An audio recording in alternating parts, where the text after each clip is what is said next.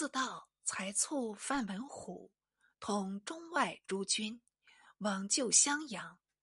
襄阳虽已被围，尚有东西两路可通。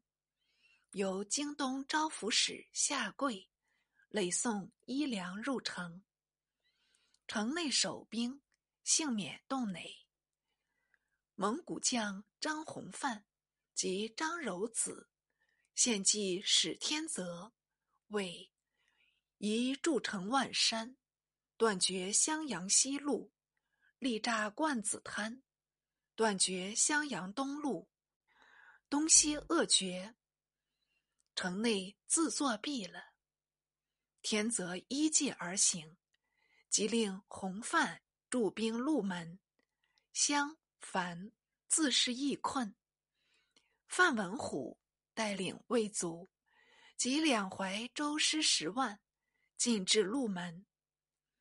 蒙古帅阿朱加将列阵，别令军居会丹滩，犯宋军前锋。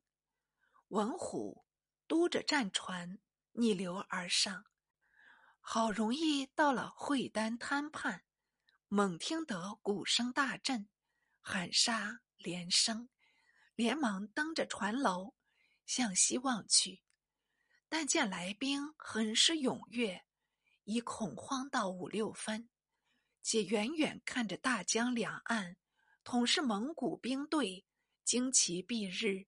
歌挺参天，即不知他有若干人马，欲觉心胆欲碎。说时迟，那时快，蒙古兵以鼓噪突阵，顺流冲击。他还未曾鸣鼓对仗，竟先斥舟子反戈数步。看官，你想行军全靠锐气，有进无退，乃能制敌？主将先已退缩，兵士自然泄体，略略交战，便以弃甲抛戈向东逃走。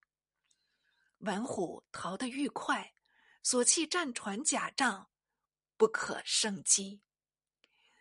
李廷芝闻文虎败还，上表自和，请择贤代任，有诏不许，且令移屯颍州。廷芝。真知襄阳西北有水名青泥河，源出军防。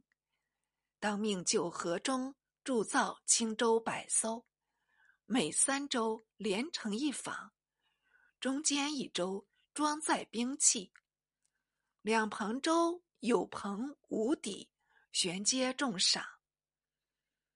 慕善战善求的死士，得襄颍。山西民兵三千人，用张顺、张贵为统辖。两张具有智勇，素为民兵所服，号贵为矮张，顺为朱元璋。二人即奉命，便号令部众道：“此行是九死一生，汝等倘胜惜死，宁可退伍。”勿败我事。三千人齐称愿死，无一求去。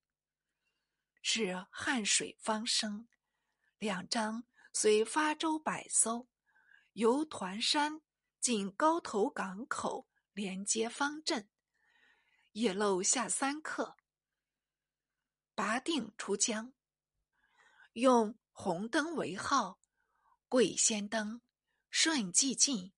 乘风破浪，进犯重围，至摩红滩上，敌兵不舟必江，无隙可入。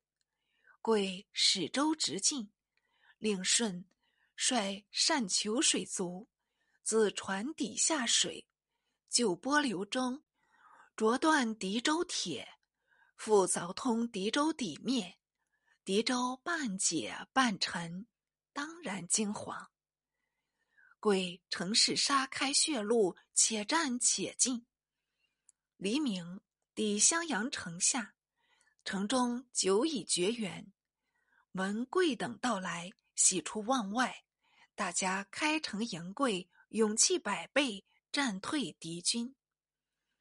即收兵还城，独师张顺，趁数日，有伏尸溯流而上，披甲胄，执弓箭，直抵浮梁。城中遣人审视，不是别人，正是张顺，身中四创六箭，怒气勃勃如生，军士惊以为神，结肿敛葬。曾记宋江部下有一张顺，战死永金河。此处复得一张顺，战死襄阳城下，同姓同名，煞是一奇。贵入襄阳，文焕、刘宇共守。贵愤然道：“孤城无援，不战亦毙，看来只好向范统帅处求救。似援军到来，内外夹击。”或可退敌，文焕也无此可说，乃令贵设法起援。贵目得二事，能浮水中数日不食，乃复以蜡书，令求水即往范文虎军前。范得书，许发兵五千，驻龙尾州，以便加工。仍令二世持书还复。贵既得还报，即别文焕东下。检视部众登州，独缺一人，系先前有罪被吃，因至亡去。贵大惊道：“我谋被泄了，应赶紧起行，敌或未知，尚可侥幸万一。”乃举炮发舟，鼓戟破围。乘夜顺流断，竟得杀出险地，使至小心河，见敌兵分以战舰前来截击。鬼正挥众死斗，望见沿岸数敌列聚，火光烛天，隐隐间见有来船，旗帜分批。此时已近龙尾洲，正道是范军来援，喜悦而前。哪知莱州俱系敌兵，由阿朱、刘整两路杀来，及两州相近，贵使之不是宋军，一时不及驱避，被他困在该心，杀伤殆尽。贵身受数十创，历尽被执，不屈遇害。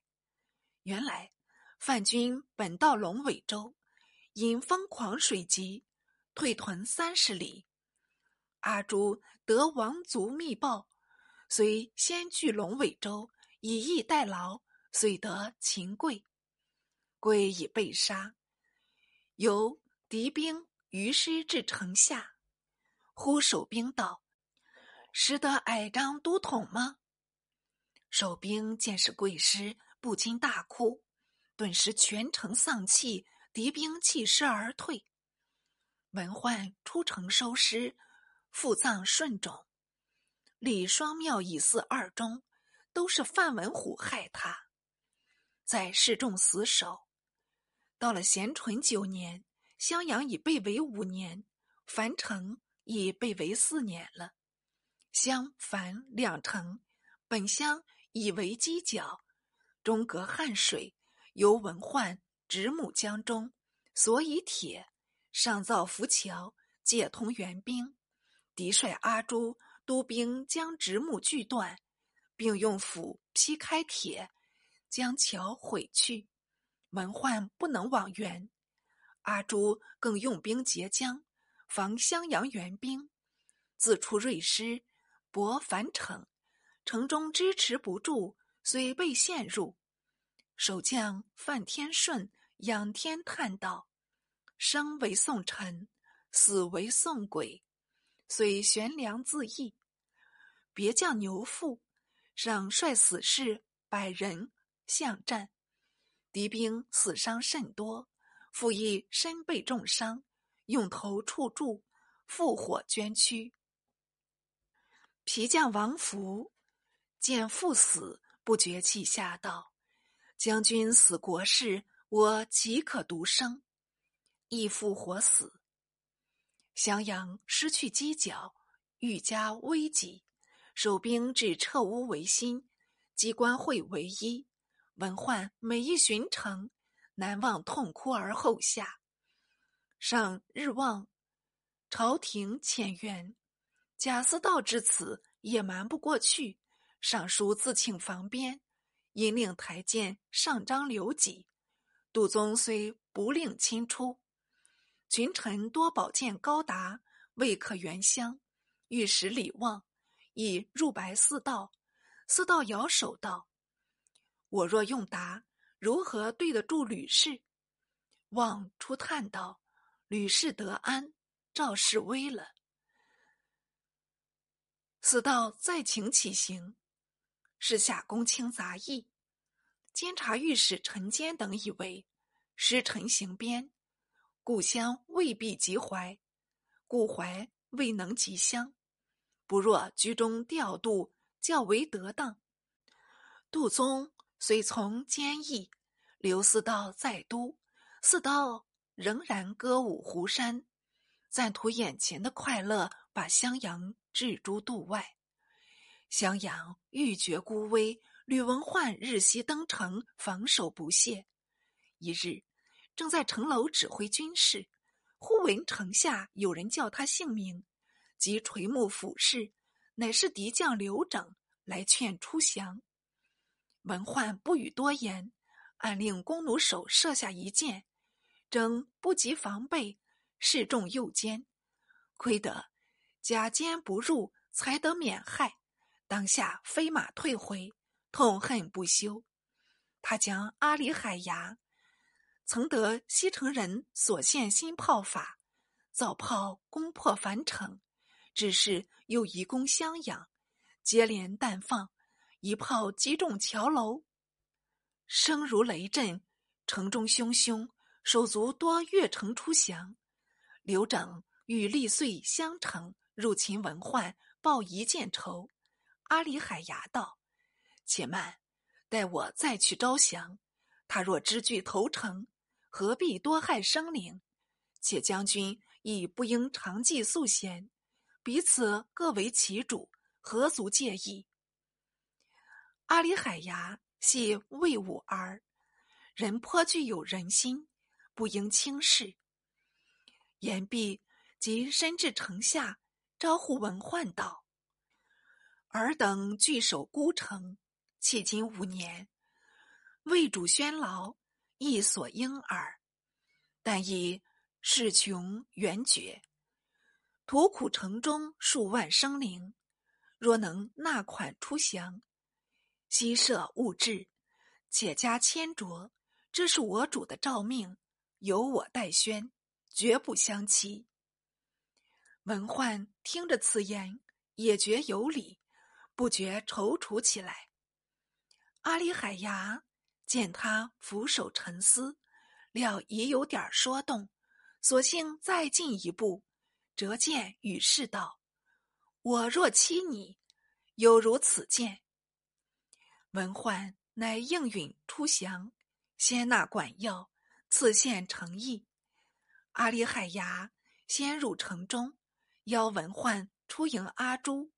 待阿朱进城，文焕交出图籍，即与阿里海牙同往燕都。是时，蒙古主忽必烈已改国号为大元。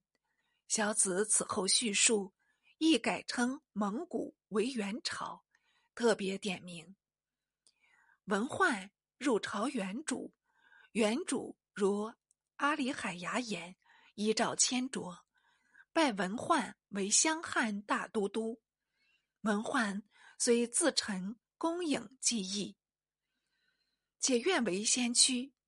前时固守五年，可谓坚忍，奈何一变至此？原主称善，暂命休息，再图大举。这消息传报宋廷，贾似道且入对杜宗道：“臣时屡请行边，不蒙陛下荐许。若早听臣言，当不至此。看你后来如何？”杜宗一决自悔。